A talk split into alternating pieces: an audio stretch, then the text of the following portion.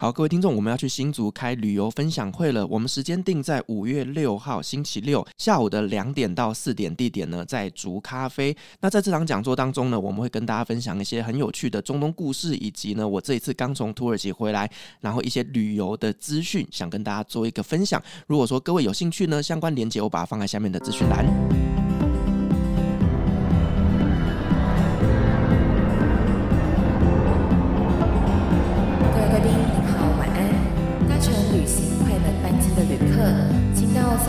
号登机口办理登机。Good evening, ladies and gentlemen. Passenger on the flight to Travel Charter, please proceed to gate number thirty-five. Thank you.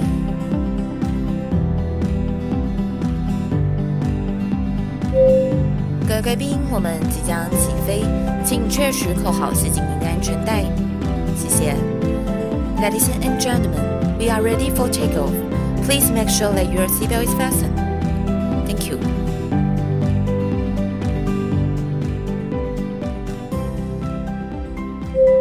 欢迎回到旅游的。的对不起，没有没有没有，我觉得这个要放进去。好，好，那你开场。Hello，各位听众朋友，大家好，欢迎来到旅行快门，我是 Firas。我们录音进入到精神错乱。这一集是在旅行快门，不是在单身女子，好吗？整个精神错乱了，就是我直接那个录音键按下去，我就马上开口。好了，今天的来宾是大家敲碗很久的老朋友唐红安。Hello，我是单身女子旅行的红安，欢迎回到旅游的单元。对，因为刚刚我才在红安这边录了一集节目，然后呢是用他电脑录的，所以他很顺手的按下去就开始了。对，超好笑的。太好笑了，这个开场这一段就是不剪。OK，好了，其实红安前阵子真的就是看你非常的幸福。你的前阵子从什么时候？好像好像也维持半年有了吗？拜托，其实我还是有那个苦不堪言之处，好不好？而且你知道吗？很多的粉丝都会来问我唐红安的感情生活，我心想关我屁事。为什么？为什么他们会？因为他们不敢直接问你。他们会问什么？他们可能会问我说什么啊？你那你跟那个男友怎么认识的啊？怎么会走在一起啊？就是。我不知道为什么、欸。哎、欸，你知道我录了一集也可以，他们可以去听啊。哦，对，你还找我录的不是吗？对 对对。就是大家都会很好奇的来问我，因为他会觉得说我跟你有在联络，那可能我会比较知道状况。那你下次就贴那一集啊。哦。所以你看嘛，我们的粉丝是非常关心红安的感情生活的。不是，而且我跟你讲，有人私讯我说，为什么要跟小小鲜肉在一起？然后我就跟少年说：“喂，你不是小鲜肉，你是小小鲜肉。” 然后我我很认真回答那个粉丝，我说：“就我有录一集讲我们两个认识，还有我们两个就是为什么会走在一起的过程。”我说：“你可以先听完这一集，如果觉得还是不能理解的话，那你告诉我你觉得哪里不能理解，我可以再详细的跟你解释。”然后他就没有再回我什么了。我跟你讲，他就是吃不到眼红。你说小小鲜肉吗？对，有多少女性希望是能够吃到小小鲜肉的呢？也没有没有，我跟你讲，像我像我表妹，我表妹就问我说：“你为什么要跟那么小的男生交往？这样子不是很多事情都要教他吗？”哦，因为没经验。然后我就跟他说：“你以为四十岁的男生就不用教吗？”哎呦，姐姐老司机哎。然后我说：“你以为三四十岁的男生你教他？”他有要听吗？嗯，好，那然后你还要跟他沟通，然后他还就说我不管你，不就是这样吗？是，对啊，所以我说还不是一样？我说其实也不是说教不教啦，就是说两个人是来自于不同的环境、不同家庭、不同背景，一定有需要磨合的地方。嗯，对。那我觉得合不合于能不能沟通、兴趣一不一致、对未来人生的想象和人生的价值观这些东西最重要。如果这些东西是更契合的，我觉得年龄是我比较放在后面。对，所以，我们这集要改聊感情了吗？要聊聊一个呢，我才刚回来的一个旅行，泰国。对，而且这个旅行呢，有一半是有小小小鲜肉参与。对，我还记得你那时候看着你的限动，就是说啊，小小仙豆先回台湾了，然后你要继续接下来的旅程了。对对对，但是我们今天要分享的就是两个部分，我们都分享，因为我一半的旅程是跟他一起在曼谷的部分，然后另外一半的旅行是泰国观光局，它的总局呢号召了就是亚洲的十几二十个国家，那包含了台北这边的泰国观光局，当然也是就邀请了我们直接去泰国响应了一个。我觉得很有价值和很有意义的活动，在龟岛。因为其实哈，我发现啊，疫情解封之后，有几个国家在台湾的行销方面哦，真的是下足了功夫哎，真的。像是日本，我们就不用讲了嘛，因为台湾人对日本本来就熟悉。嗯。可是啊，我觉得泰国观光局真的在推广泰国旅游，真的下了非常非常大的功夫哎。我跟你讲，我这么几次跟泰国观光局出去，就出团到泰国。我真的对他们请全国之力去推广观光这件事情非常非常的敬佩，而且他们的官员就是关于在观光这个方面哦，他们对于泰国的了解，他们了解到全世界真正想要从泰国得到什么，来这边你想看到什么，体验到什么，他们是很明白的，非常懂。他们非常了解市场，我很敬佩，很敬佩。然后他们为这个旅游的复苏做了很多很多很多努力，而且甚至比台湾提早一年半到两年。嗯，对。所以非常非常的努力。我觉得常常越听到他们在做的这些事情啊，是真的会被他们感动的。像我去年的同样的时间，我在台北的清迈，我那时候是去清迈，也是呃深刻的感受到很多文化。这个可能我们之后再约一集来你这边再跟大家分享。那这次呢，我是到了这个苏梅岛跟龟岛，就是为了参加他们一个活动，叫做 Spotlight 聚焦龟岛二零二三年这个活动。那这个活动呢，从去年是第一届，今年是第二届。那它其实是一个很推广小岛的岛屿观光的一个活动。我原本没有期待这么多，我原本觉得哦，就是一个观光局想要把各国的一些媒体都弄来，然后发一个记者会，类似这样。可是我后来发现，他们所做的每一个细节，就是真的被感动。你刚刚有说这个龟岛，它这个活动就是聚焦在龟岛，嗯，它聚焦是聚焦什么东西啊？它其实是聚焦一个永续旅游的概念。永续旅游，因为龟岛它的位置在泰国中部的地方，然后苏梅岛的北边一点点，所以去到龟岛，其实龟岛这种地方，我们称之为二级离岛嘛，就是你飞机根本都飞不到那个岛上去，你要飞到附近的大岛，再搭快艇两个小时，一个半小时到两个小时才能到龟岛上。可是龟岛很神奇哦，它是全世界水肺执照发照率最高的地方哦，大家都去那边考照，对，然后潜水。嗯，因为那边的海域非常的漂亮，然后嗯，远海一点的话，你可以直接看到鲸鱼，就是非常厉害，真的很厉害的。然后我有看到他们那个潜水的店家给我看他们在海里拍的影片，我说想什么？我这里可以看到这个东西，真的太厉害。其实这个小岛，我觉得我们有很多可以参考借鉴的地方，是因为像台湾有澎湖、有小琉球、有绿岛、有兰屿。那呃，澎湖比较大，我们讲小琉球，小琉球跟龟岛来做一个比较的话呢，龟岛是小琉球的大概三倍大。诶，那所以其实呃，在岛上的那种生活是非常接近的，就是大家租个摩托车啊，然后有几个比较热闹的区域啊，大家这边吃吃喝喝什么的。那主要都是在玩海下，就是潜水啊等等。那这次为什么来到这个地方？是因为龟岛他们最珍贵的是，你看泰国岛屿那么多，龟岛最厉害是全岛倾全力在做环保。环保这件事情哦，其实，在台湾我们都觉得我们环保做很好，对不对？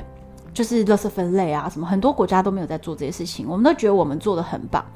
可是我在归岛是受邀参加这样的活动，第一天我们就要参加的那个开幕式，我就震撼了。你知道，从我们要去的那个沙滩，从那个小巷子要转开始转进沙滩的时候，它就有开始搭类似那种牌坊的，就让你觉得说，哦，我进入一个会场的感觉。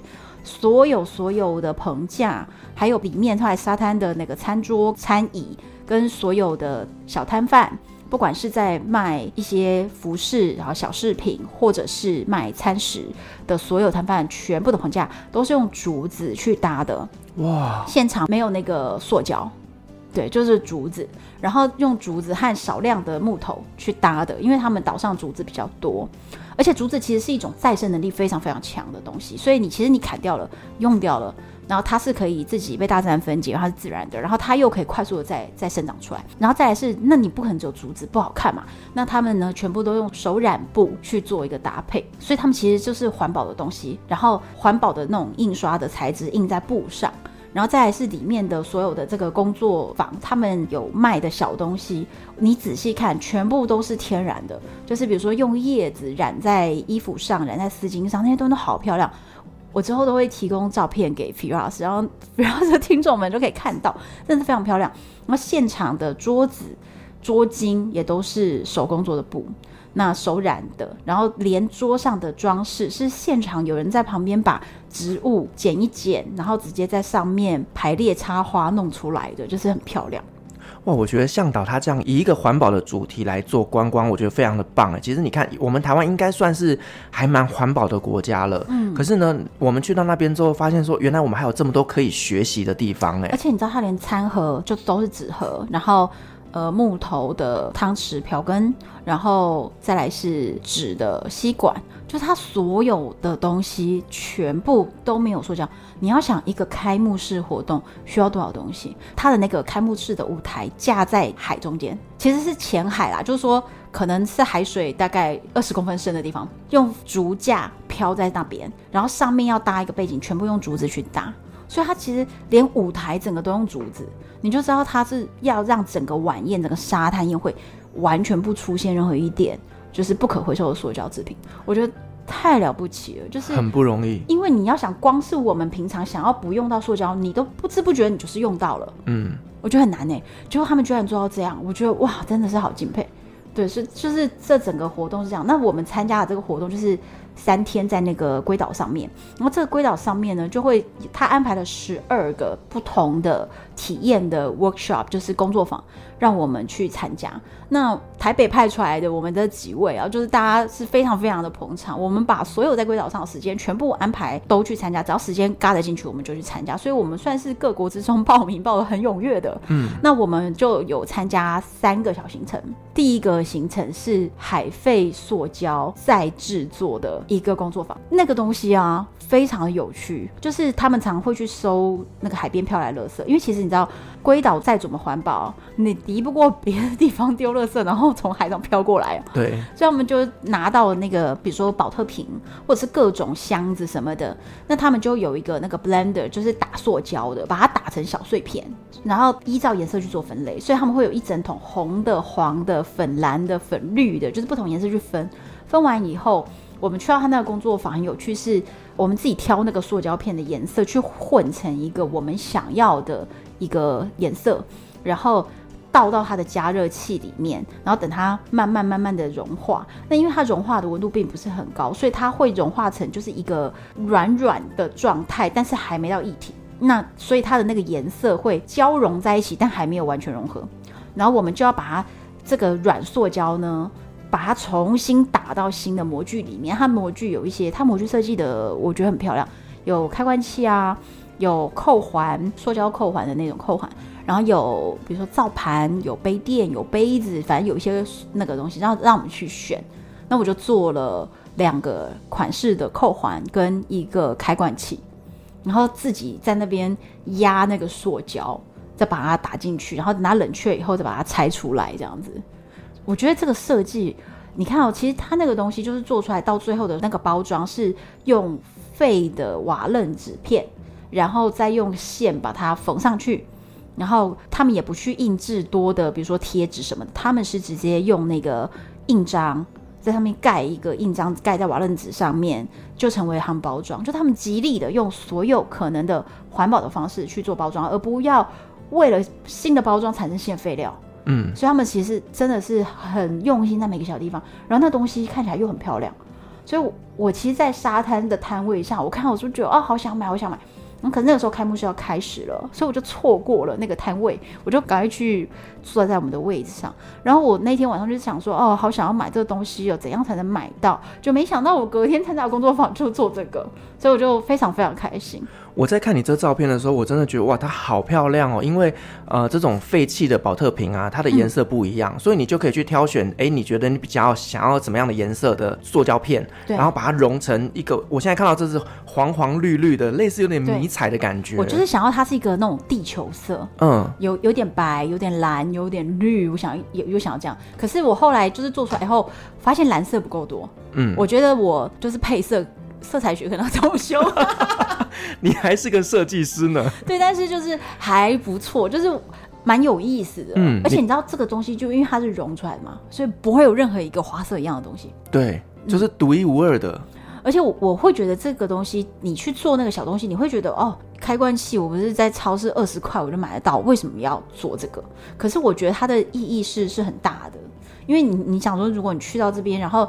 重点是我们可以减少了一个垃圾，让它成为一个有用的东西。不然，其实塑胶垃圾哦，它放一百年、一千年，它就是个塑胶垃圾，哎，它不会消失，哎，嗯，对。那但是我至少让它变成我手上一个有用的工具了。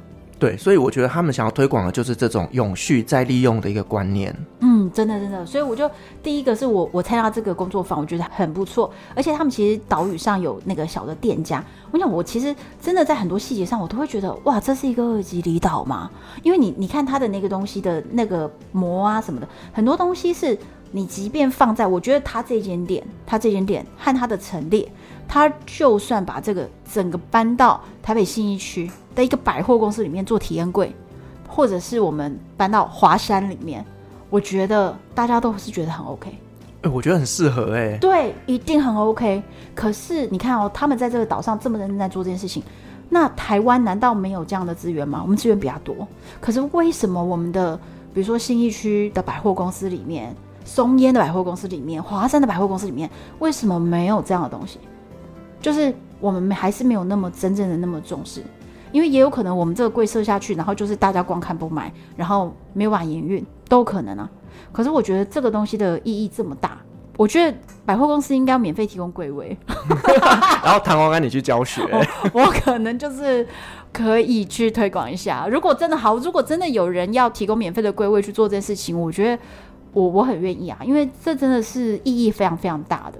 嗯，对。那我真的觉得说，每一个国家他们对于环保的观念的水平不太一样。像其实，呃，我每次去土耳其的时候，我都会有一种感觉哦，像是我呃出团的时候，我都会跟团员说，因为呢，土耳其他们那一边的塑胶袋品质很差，因为他们就是比较薄，你很容易东西拿着拿就是破掉了。嗯、所以我就建议大家，因为每个人家里一定都有购物袋，嗯、你自己带自己的去购物袋去土耳其。结果呢，有一次在购物的时候啊，我就拿自己的购物袋起来要装东西哦，嗯、我就发现结账的小姐在笑我，哎，为什么？因为我们台湾的购物袋都是那种很可爱啊，然后花花绿绿的啊，他就觉得你一个大男生拿这种小东西，我就被他笑了。他们真的是太没有观念了。对，所以我会说，这种环保的观念都要慢慢的去建立。那台湾已经走在路上了，那我们接下来呢会越来越好。那可能就像我们去参观了就是归岛的这个活动之后，回来台湾我们会去思考说，那我们在自己的家庭里面如何做到更环保。所以慢慢的，我们也会再继续提升。嗯。对，而且泰国现在也是规定了，就是不提供购物袋哦。嗯。是法律规定的，所以大家就是你要去的话，他现场也不提供你塑胶袋。像台湾的，比如说你去超商，他会提供给你塑胶袋，是可以直接变成垃圾袋的，上面会有一个对镭射标签。好，但是它还是一个塑胶袋，对不对？但是呢，现在在泰国连这样的塑胶袋都不会有，所以在泰国，如果你要真的要装东西的话，他就会卖你一个二十块、二十五块的，就是不织布的或是什么的，就是比较强壮的那一种。购物袋哦！可是是二十几块钱，二三十块。如果你不想要动不动就花这个钱再买购物袋，因为他们、嗯、你知道上面印的话也不会说多漂亮，就是可能就是 logo 这样子。那如果你不想花二三十块钱再买这种东西，那你去自备。因为土耳其其实也有规定，就是超商是不可以再提供塑胶袋，就他们就一直提供，是不是？但是呢，因为他们说好不免费提供塑胶袋，那我就加购嘛。那可是加购一个塑胶袋也才一块钱台币，两块钱台币，就跟我们状态感呐，跟我们状态很像啊。对啊，对，跟我们超商或者是比如说超市很像嘛，嗯，对不对？而且那个袋子又可以上面有镭射条码，又可以直接成为垃圾袋的时候，那你就买嘛，大家就会一直买，还是一直买啊。但是土耳其的那个塑胶袋，它回去也不会变成垃圾袋啊，它就是一堆塑胶袋，这样真不行。当然，就是我觉得他们现在已规定不免费提供是好事，慢慢的去调整民众的观念。但是他们还没走到每个人身上都会带购物袋。对，但是来泰国，请你真的要带购物袋，不然你就开始，你就要买购物袋，然后就开始要记得带了，这样子。是对对对，在泰国是这样。那我们这次啊，我还参加了另外一个行程，非常有趣哦，是水肺潜水。可是我不是去看景点，我不是说这边超多厉害的潜点吗？嗯，我不是去看这潜点，我是下去近海啊，捡垃圾，真的真的就是捡垃圾。很有意义啊！真的，而且我跟你讲，大家一定没有听过，就是详细在讲近海的事情，因为大家顶多知道是近滩，就是在沙滩上捡垃圾。你知道近海啊，不是谁要去都行，因为其实垃圾都分布在什么样的地方？分布在那个水海流是会有流向的，那它会固定有一个潮流，可能朝向某一个海湾，而这个水就在这里打转。会比较出不去，那垃圾被打进来了，就会比较被勾在这边沉下来了，它就一直出不去，所以会有某些角落，它垃圾永远就是会被收集进某一些角落。那当地的这个潜水员们都很清楚知道是在什么样的位置，所以他们就是组织了这一次，我们就是去近海。那近海的这一次的行程，而且你知道重点是还是花钱报名去近海。哦，自己花钱去景海，因为其实出船或者是你的装备、你的气瓶都要钱，这是应该的。对，所以我们真的要去做这个付出的时候，其实是要花钱去景海，不是因为海不会，你你不会免费的就就可以去做到这件事情。那我们去近海的时候，没有办法去遥远的潜点，因为真正堆积垃圾就是靠近岸边。所以呢，我们去不到远的，然后海色漂亮的前点，我们是在近的地方。那它是那个沿岸哈，就是大概距离岸边才二三十米，可是深度就有十米深左右。然后很多的垃圾卡在大概五米左右。会潜水朋友就知道，这个五米内哦，中性浮力非常的困难。非常难控制，因为你只要多吸一口气，或者是气多一点、少一点，你可能就会像嫦娥奔月一样，你就突然被那个浮力就，你就飞到，对，你就飞到水面上了，你就真的像嫦娥奔月，跟底下人说再见。所以你必须要控制的很好，包含你的这个你的铅块的配重要配的刚刚好，然后。随着你的气瓶的气一直被你吸掉，所以你的气瓶会越来越轻，它的浮力会越来越大。那你在身上的这个浮力控制，你的 BCD 就是你背心，背心里面可以充气嘛？这个充气的气量你也要不断控制。所以其实五米内啊，真的是超容易飞走的。所以这个东西就是技术性。那刚初学者的这个中性浮力常常常是一个。初期需要主要训练的内容，所以它其实是要求你一定要三十支以上气瓶经验的人才可以做。那这次呢，我们同团哦，大家水准都好高。我是一百支气瓶以上，可是我们同团有一位三百支气瓶的高手，对，真的是高手，而且他在台湾写了非常多关于就是海洋环保啊之类的。这个之后我会邀请到我节目上，如果对这个方面有兴趣的朋友们，可以再到我节目去听。然后还有另外一位是旅行社的业者，但是他也是一个潜水者，所以他大概也潜了七十几只气瓶。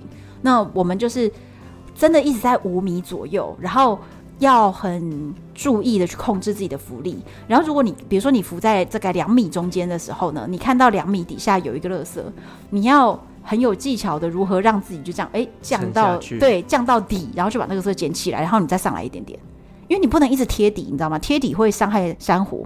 说起来，你会觉得哦，就在这么浅的地方捡垃圾哦，可是其实很难，真的蛮难的。嗯、然后那个海流啊，那个浮力呀、啊，这样，再来是，你知道我们都捡什么垃圾？捡到什么？第一，大家最常就是最容易猜到的就是各种保特瓶，对对。然后再来呢，是我捡到轮胎，一整颗轮胎，啊、对我真的好惊讶，为什么会有轮胎？然后再来是还有。拖鞋哦，这个很长，这个没办法，很多人就是不小心拖鞋就离他而去。对 对，然后这些东西很多，然后再来还有一个很多东西，嗯，是米袋。米袋，对米袋，你知道米袋是一种就是保塑胶编织的一种东西，对，对不对？呃，对，在他们那边就是他们也称这个叫米袋。然后我不知道为什么那么多米袋会缠在底下。然后你知道米袋，因为它是编织的，那它掉下来以后，其实只要经过不用很久，一两个月时间，上面就已经开始会长出新的，比如说呃海藻啊什么的。所以它其实你知道，乐色，我们真的是在玩一种就是那种寻找哪里不一样那种游戏。很认真的看那个沙子，所以我们根本没有看鱼。你只要看到漂亮的鱼跟珊瑚，我们都觉得哦，这里不用看。然后我们就很认真在看那种珊瑚的边边角角下面可能会被压着一些垃圾，可是它被海藻或沙子覆盖。所以有时候，比如说我看到一个金色的反光，或是你看到很奇怪的形状，正圆形，你知道大自然不会有那种正圆、正方、直线。如果你看到这种形状，你就会觉得哎，怪怪的，就要下去翻一下。然后还有很多很多的渔网被纠缠在珊瑚礁上面。我们真的很像在织布一样，每个人就是把自己降降降降降低，然后跪在沙子上，然后开始在那边抽渔网，抽抽抽抽抽，然后抽出来之后，有时候抽一抽它会打结，对不对？可是你不能用力扯，不然你珊瑚就断掉了。对，所以我们就要呼叫剪刀，因为我们剪刀也不够，没有每人一支，所以就拿剪刀然后剪渔网。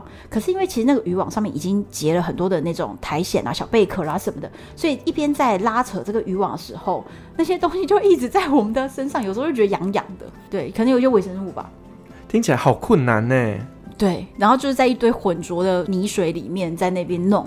就是远方的海真的是很干净漂亮，可是其实，在近海那种很容易就是海潮堆积垃圾的那些角落里面，我们是在这样的地方在那边清垃圾。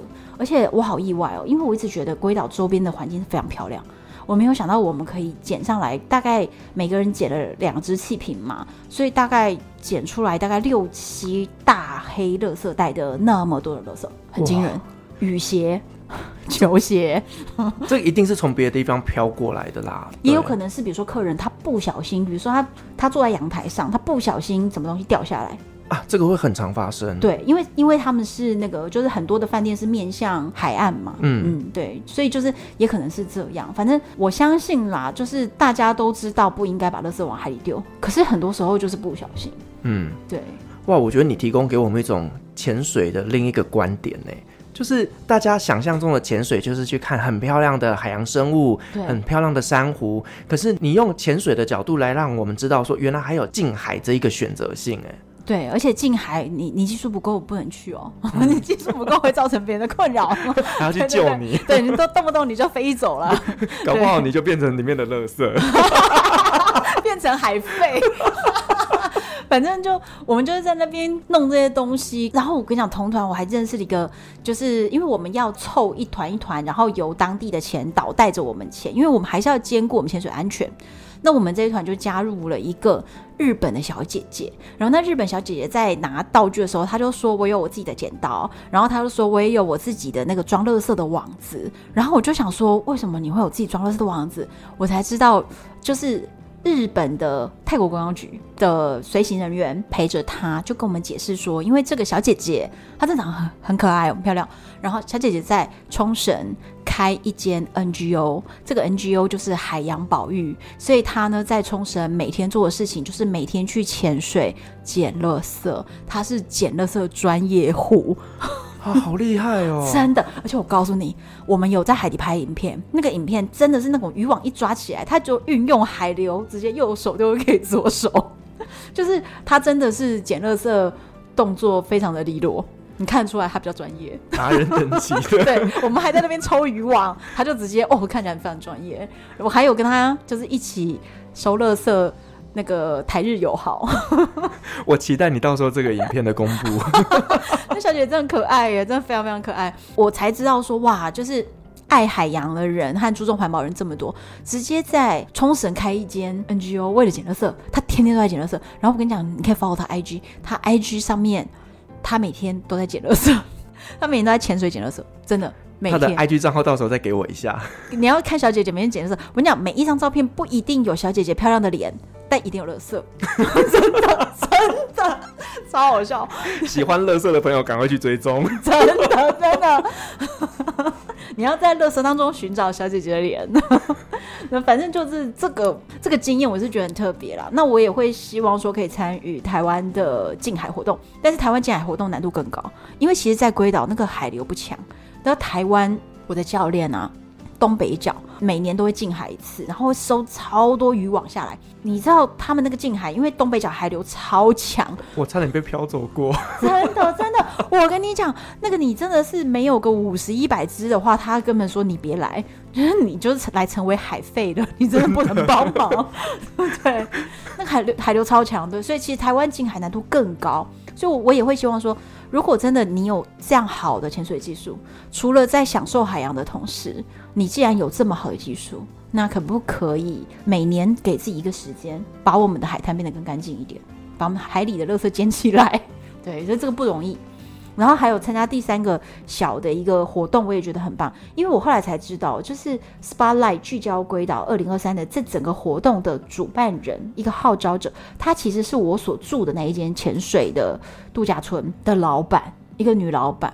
这个潜水度假村在龟岛上面占地非常大，然后这么大的一个潜水度假村呢，因为他自己就是很号召环保，对不对？所以他的潜水度假村里面也是努力达到整个潜水度假村里面呃零塑胶，很困难呢，超级困难。你知道他做到就是包含连装水果的那个容器，它是用椰子壳，然后他的饭店的洗沐浴乳。肥皂全部是由员工手工天然制作，所以我也参加他的工作坊。是我们在那边很像在打蛋糕，很像在做点心，在那边搅拌。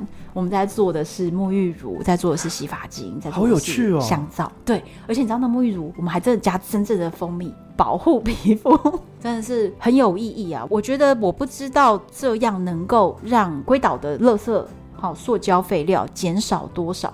因为他们连供水都是供玻璃瓶的水，不会供塑胶瓶的、宝特瓶的水，他们是玻璃瓶的。然后玻璃瓶的瓶盖是金属，哦，对，就是没有塑胶。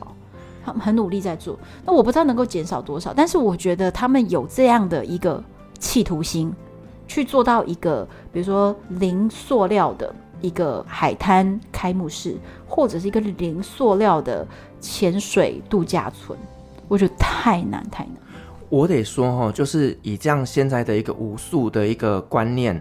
对于饭店来讲，他想要推广其实是不容易的。对，因为像我们自己在做旅行团的话，像我都会提醒我的客人，可能从台湾自己带水壶、带水瓶，嗯，原因是因为土耳其他们的保特瓶瓶盖非常的浅，对，那个三不五时就会漏水。对，那我都会提醒他们。那甚至在饭店里面，现在有越来越多的饭店是不提供两罐矿泉水的，他会给你一个水壶，让你自己去外面装水。嗯，那就会有客人来抱怨。对，我们其实还是太习惯了，就是有保特瓶的生活。嗯，然后甚至以前我们在，其实他们在推广瓶装水的时候，曾经我们是被教育说，哦，这样的水比较干净，对不对？对。可然后饮水机不知道有没有清洗等等，可是其实不环保，所以现在又要重新的给观光客一个新的想法，是说。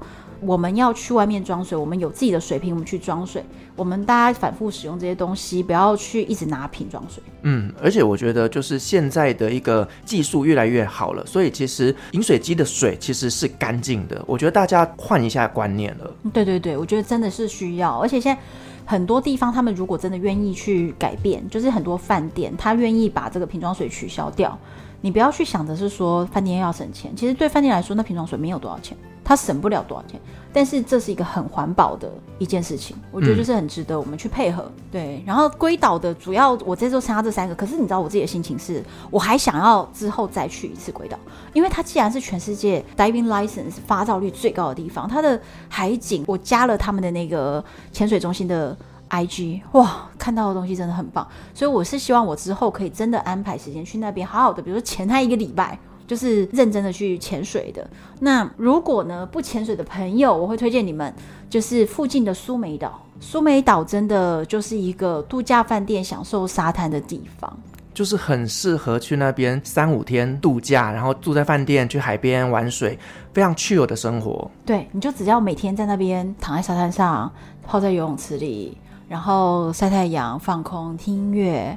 每天都这样子，那所以苏梅岛上面的度假饭店呢，就有非常多种，好，有那种比较家庭式的，然后也有呃比较 villa 感觉的，比较高档的，就是一晚几万块的都有。但是其实泰国住宿真的超级便宜，所以呢，像我这次有参加，呃，有去参观一间 Avani，Avani 这一间，它在苏梅岛上面有两间饭店，然后它最新开的这一间叫做 Chawan。就是 Avani Chawan 这个 Avani Chawan 的这一间饭店呢，是全新盖好，它到现在有一些外墙都还在请艺术家做彩绘，非常年轻时尚，然后很潮，有一些漂亮的灯光，我觉得很适合年轻人去度假。然后一个晚上大概泰铢五千块，就是台币打九折嘛。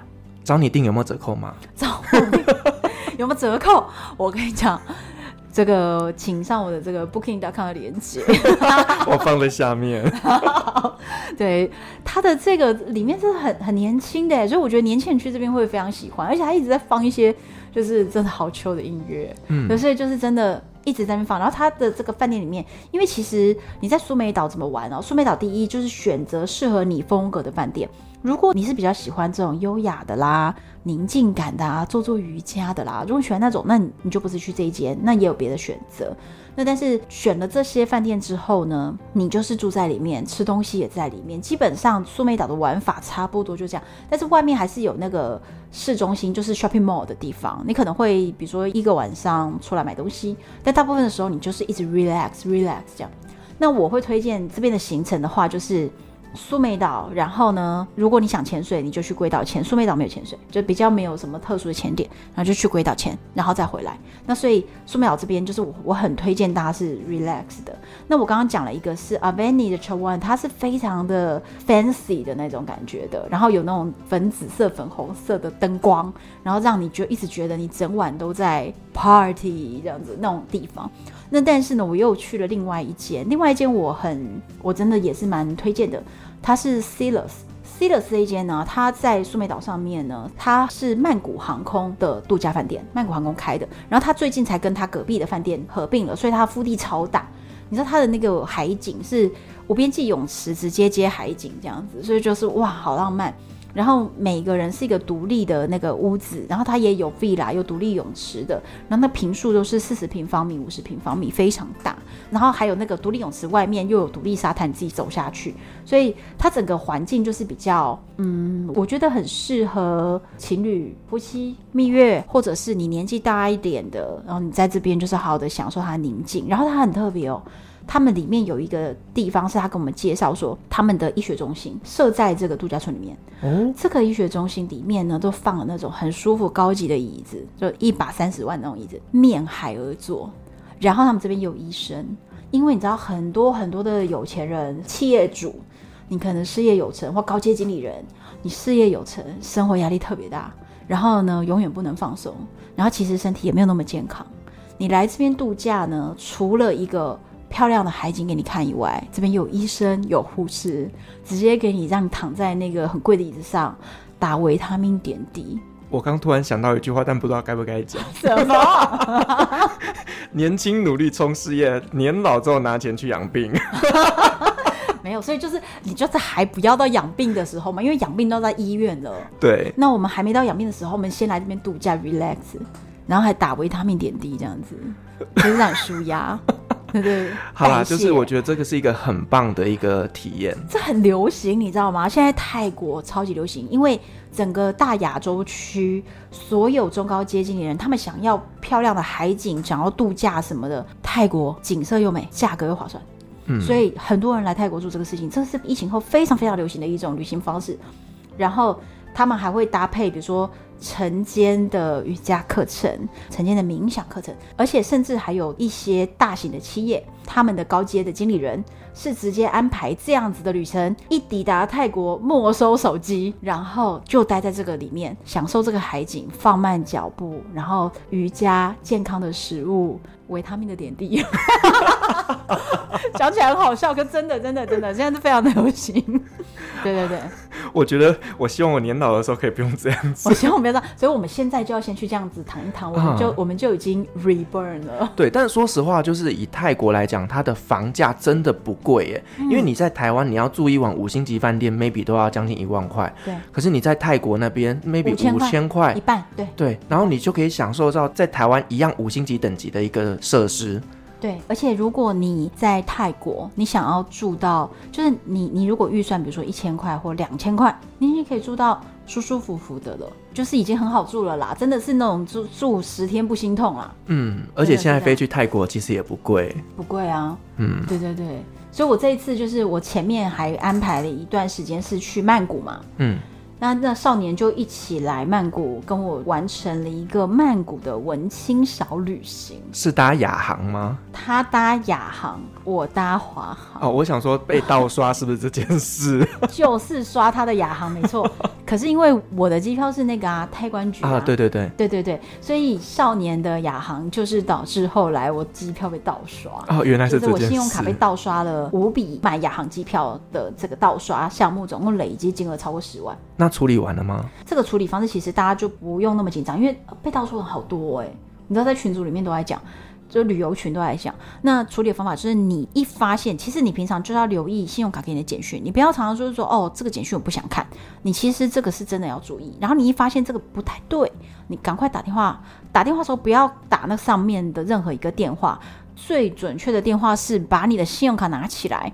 看信用卡上面印的那一支电话，那一支电话绝对不会错。但是你用简讯的电话，你说不定是就中计了，对不对？所以我们我就打电话进去，然后我就跟他说，请帮我看这是谁刷的，因为他上面都会跟你说你刷了一笔是多少钱，都不会告诉你是谁刷。那他就帮我看，说是亚航这样，我就说我确定这都不是我刷的，因为我真的没有买亚航的机票，所以一定不是。然后我说那这五笔都列争议款，好，你直接跟他说那不是你刷，他列争议款，这争议款的意思是。他不会付给对方，他也不会跟我 charge，对，所以这个只要对方如果提不出明确证据，真的是我消费，那这一笔就不会付了。嗯嗯嗯，对，所以所以其实就是有惊无险啦。你讲这个，我真的觉得哈，提醒大家。简讯一定要看，因为有一次我在山上露营的时候呢，突然间我就收到一个简讯，他就说：“哦，我几点几分刷了多少钱？”那、嗯、我就心想说：“我已经在山上住了三天了，我完全没有刷卡，怎么会有这笔金额呢？”嗯，对，然后马上就是打电话去停卡，然后当然后面就补办卡片，就是有点小麻烦啊，但是至少没有让这个伤害越来越大。嗯，可是我通常我会问说是什么样的单位请款，因为是这样哈，我们是不是常常会有一些，不管说你是保险、啊、自动扣缴，对，那你或者是比如说我购买网址，我购买网域空间，它很多东西就是一年扣缴一次或两年扣缴一次，但是你当年你或许勾选了你要你要自动扣缴，那他就帮你扣了，嗯、可是你你死活想不起来，这个时候，所以其实就是为什么我说你打电话去的时候，你不要那么急的是说哦，我一定是被盗刷，先问。所以我也曾经有那种，就是刷了这笔到底是什么？我打电话去，他说：“哦，是你那个购买网址的公司。”我说：“哦，那我知道了，不好意思。”然后我就我就问清楚，这样子。嗯、对对，所以就是问清楚是非常重要，但是不用太过紧张。嗯，对，反正这个就教大家，就是当你遇到信用卡的盗刷状况，然后一些处理的方式啦。嗯，然后我这次文青小旅行啊，曼谷你也去过对不对？对。你之前是什么时候去啊？我记得我好像是二零一六年的时候去的。那你是去一个人去玩？哦、呃，我是去找朋友。哦，我这次因为我曼谷实在去太多次，但是我这次去啊，就是比较 focus 在我跟少年，就是我们的兴趣是一样的嘛，我们就很喜欢设计类的东西呀、啊，我们喜欢咖啡馆呐、啊，然后我们喜欢老物、时代感的东西，跳蚤市场，我们喜欢这种东西，所以我这次的行程里面八天全部都是拍这些东西。光是从住宿，我跟你讲，我这次住了两间非常厉害的饭店，真的很厉害。我其实有看到你的那个线动，那个真的让人家觉得说，哇，这个应该很贵吧？有一间真的很贵，因为那个就是一间一个晚上要八千，你知道在曼谷居然要八千，真的是很贵，很高级耶。而且它不是什么星级饭店，嗯，因为你知道五星饭店是它会有游泳池、有健身房。有餐厅有什么，对不对？人家五星饭店是有这么多附加在房间外面的东西，可是这间不是哎、欸，这间它是什么？它是它叫 The Mustang Blue，这间 The Mustang Blue 它是在唐人街的边缘。那所以你是可以走路走到唐人街的。那这个 The Mustang Blue 它的建筑本身是殖民时期的建筑，所以在房间，它房间没有一间是方正的，就那种三角形啊、奇形怪状的房间，然后大面的窗户，然后有柱子在房间的中间。可是因为这个饭店它的老板真的是设计能力非常的好，所以它的不管是搭配的，比如说窗帘、椅子、桌子，全部都是老件，然后床、衣柜。所有的细节都弄得好美哦，所以真的住在里面觉得好梦幻。而且你知道，The Mustang Blue 它是呃完全限定哦，没有入住的人他是不可能让你去参观房间的。所以如果你希望能够见识到房间里面是什么样漂亮的样子，请你付费，八千块拿出来，对，付费。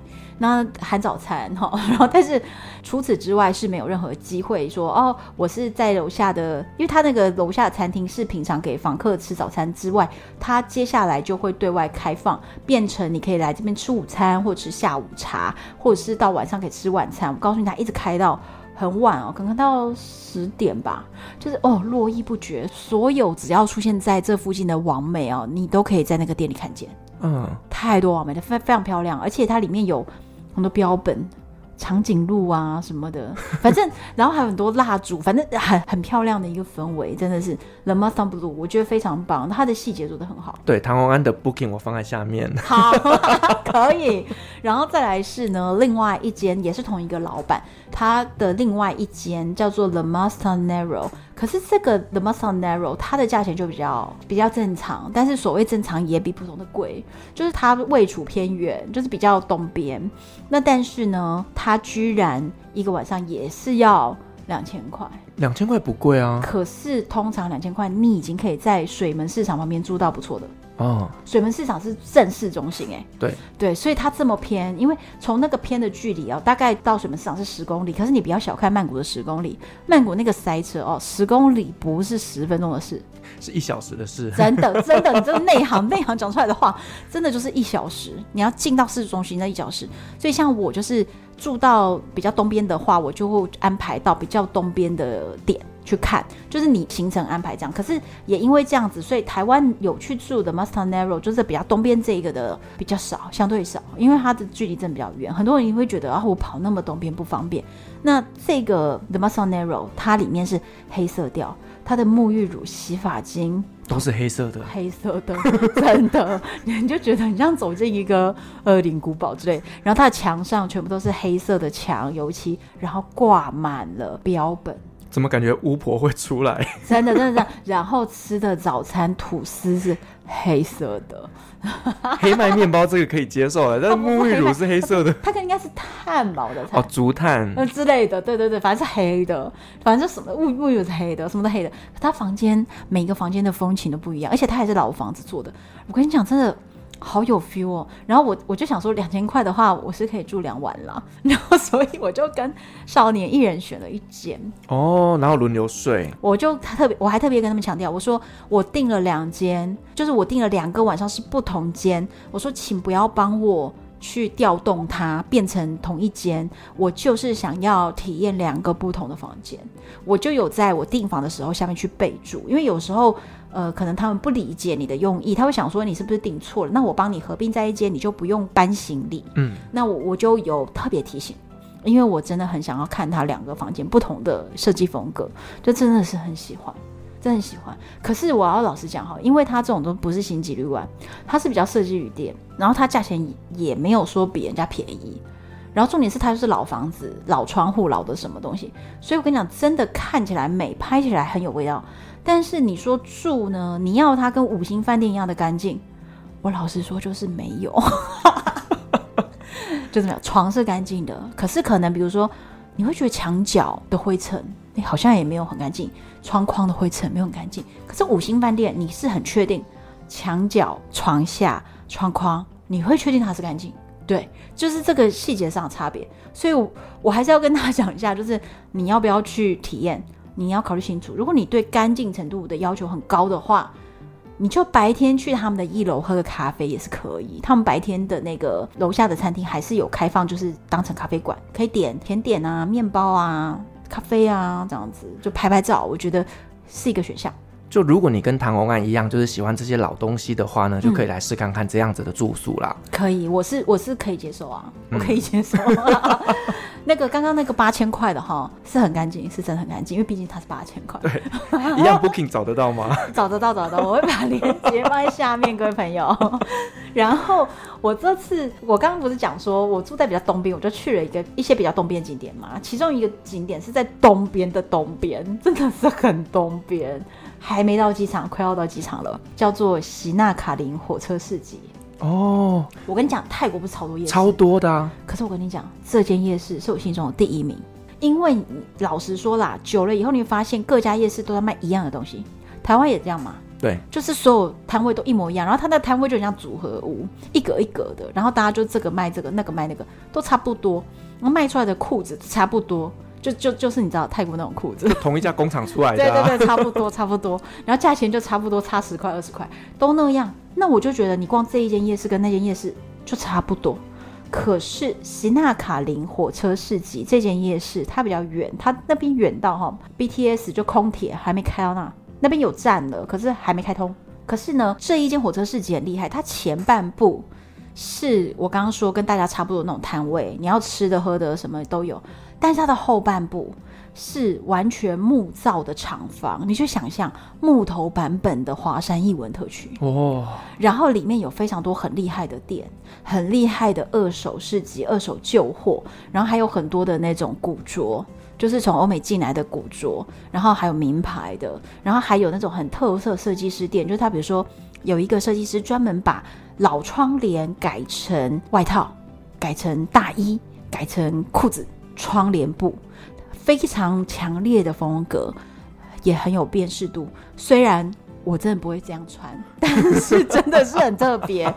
对，你可以进去看。然后我还在那边买到了一个很可爱，就是我我觉得我之后露营会用，就是窗帘布织着美国国旗，你可以把它当小地毯，就把美国压在屁股下，对，踩脚下。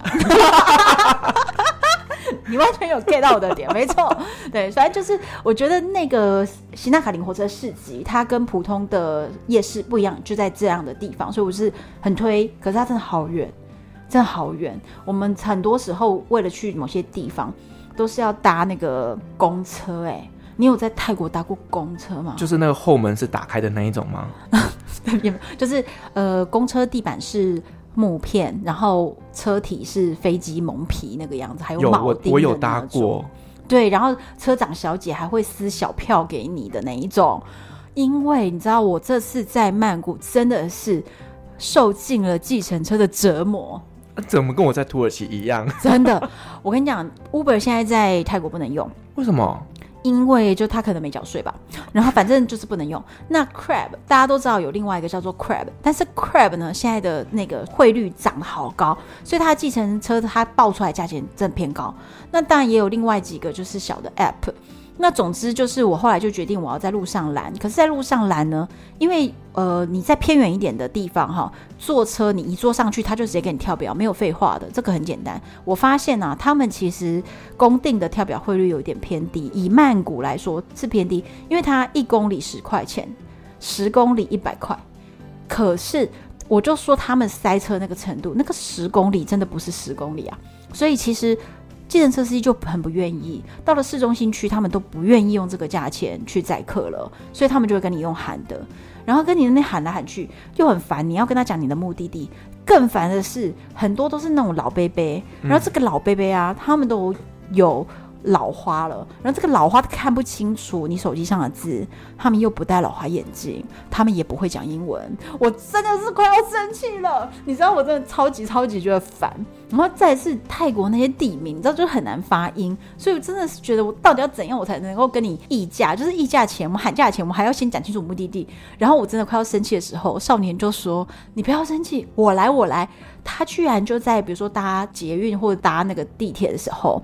他就听人家念那个站什么的，他就会念了。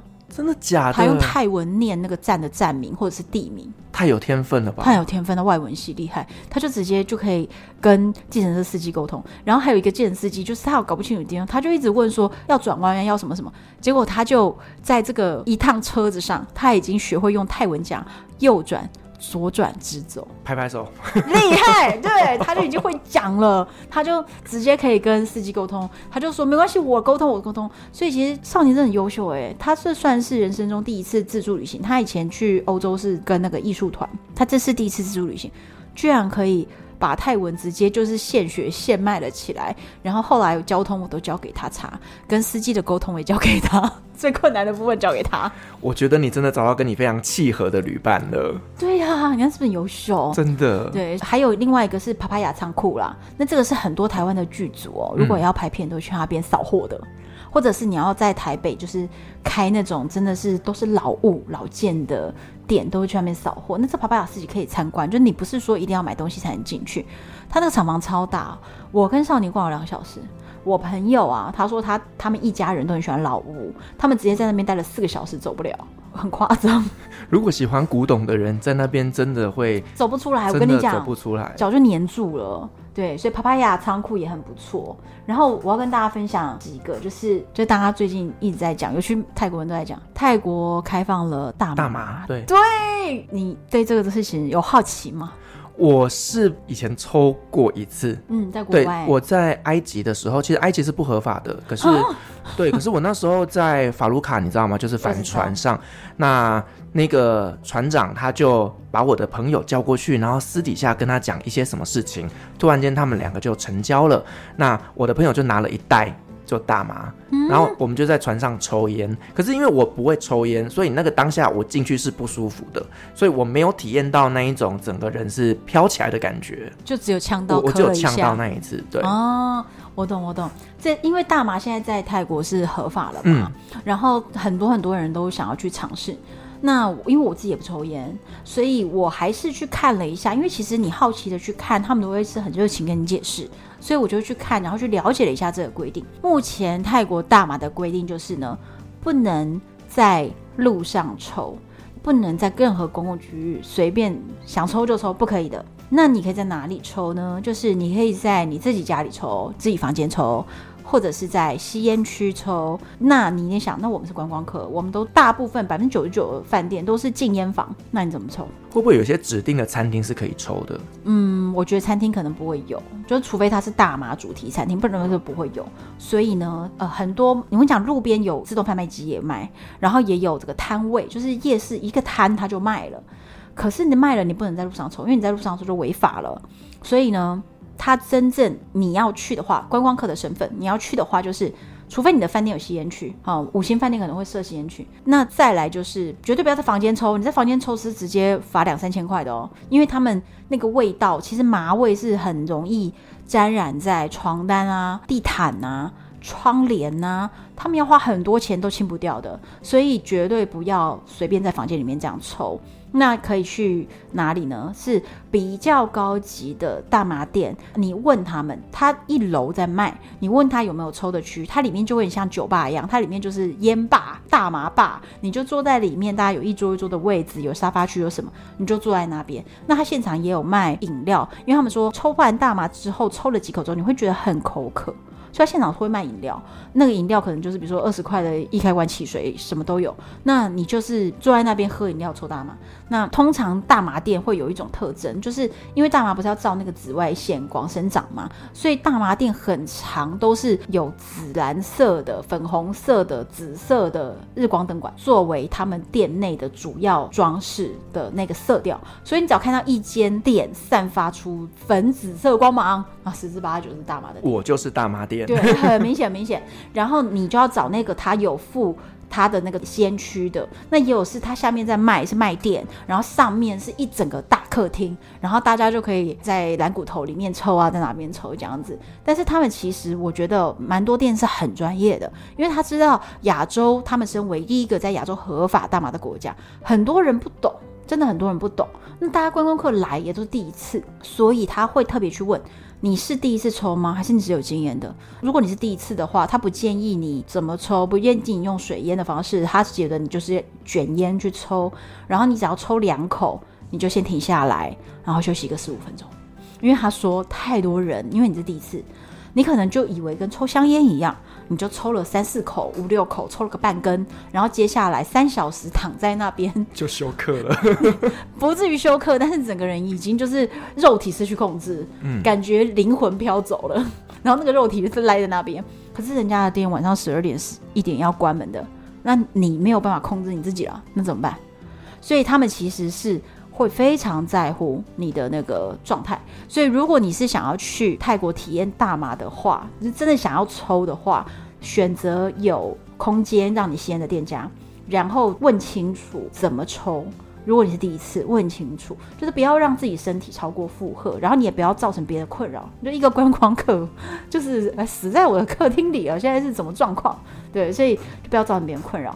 那像我这种呢，我就是还体验的比其他比较有趣的是，便利商店里面都有很多大麻饮料，嗯，可是其实那个可能加成分真的非常非常的少，就是你很多喝起来什么感觉都没有。然后再来是我去了一间米其林餐厅，一星的米其林餐厅。它里面是有那个大麻专属的菜单，就它它设计了几款饮料、几款菜，比如说泰式煎蛋，但上面有一整片大麻叶。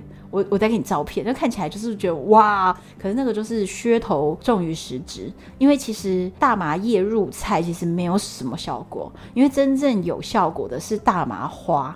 大家在抽着大麻花，所以大麻叶入菜没效果。但是呢，拍照很好看，所以我是在那边就是有喝一些饮料啊什么的，然后真的是彻底的感觉没有吃到任何东西的那种感觉了。嗯，然后但是菜色非常好吃，那这个我都可以再推荐给大家讲。其实很多啊，我这次还玩很多很多东西。我看我们的清单上面大概还有半小时的内容可以讲，但是应该算了，基于时间的关系。对对对，不然你这一集整个大超时。想要听到更多关于红安在泰国的故事，请去唐红安的单身女子旅行。好，我会录一集好了，为了这个，为了让你的那个听众听得过瘾。好，我也期待你的新的节目内容。好。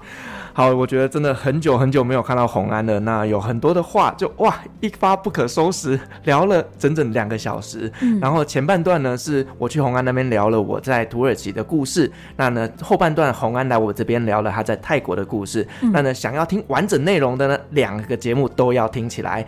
好，我们再次感谢红安今天莅临哦。我们同时也感谢所有听众今天的陪伴。如果您喜欢我们的节目的话呢，别忘记给我们五星好评加分享哦。另外呢，我们在 FB 是有旅行快门后期室的社团，针对今天这期节目，你有任何想分享的，都可以在上面留言，所有的留言都是我亲自回复的哦。旅行快门，我们下期再见，拜拜，拜拜。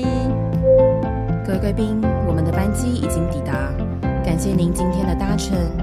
旅行快门每周三、周五与您在空中相会，祝您有个美好的夜晚，晚安。